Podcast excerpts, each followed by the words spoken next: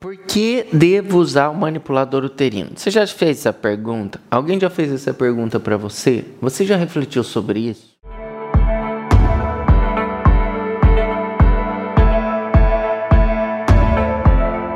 As cirurgias que a gente vai fazer principalmente no sexo feminino, e a gente vai fazer uma abordagem pélvica, retirando ou não o útero, é ideal que você utilize o manipulador uterino. Mas Marcelo, eu posso fazer a cirurgia sem manipulador uterino? É claro, claro que você pode fazer. É totalmente factível e viável realizar a cirurgia sem manipulador uterino. Mas por que, que eu devo usar? Existe um ciclo que alimenta todo ser humano, principalmente quem faz alguma coisa realizada proporcional uma cirurgia. Por exemplo, você está aqui porque você tem um propósito em melhorar a sua cirurgia. Então você tem um propósito. Essa é a primeira ação que a gente precisa para desenvolver e melhorar um hábito. E você tem o hábito de realizar cirurgias. A segunda coisa que a gente precisa é de volume de cirurgias. Por quê?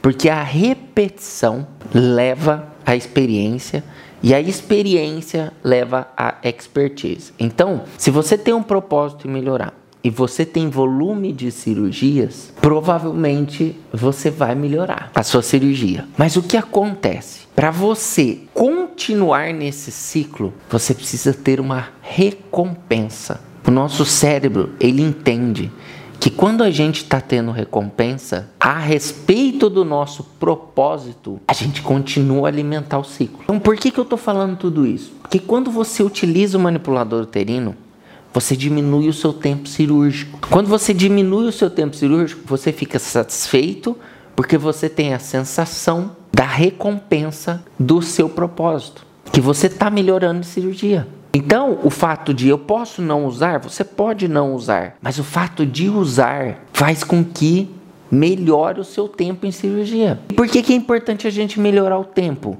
Porque a gente diminui o tempo que a paciente está anestesiada, a gente diminui o custo tanto para a paciente quanto para a instituição a respeito da sua cirurgia. Você pode dedicar, fazer outras coisas naquele tempo que você estaria operando, por exemplo, ficar com sua família, por exemplo, fazer outra cirurgia. Então, você deve usar também o manipulador porque você diminui o índice de complicações. Ah, mas como que diminui o índice de complicações com o uso do manipulador? Por exemplo, quando a gente vai fazer uma esterectomia, um dos passos é a ligadura lateral dos vasos uterinos e da região é, próxima ao útero. Então, numa esterectomia total. Quando a gente faz essa ligadura, ali é um dos pontos em que a gente pode ter lesão ureteral. Vocês sabem disso muito bem. Quando você faz a tração superior do útero, você retifica os ureteres. Retificando os ureteres, você diminui um pouco a chance de pegar os ureteres nessa hemostasia,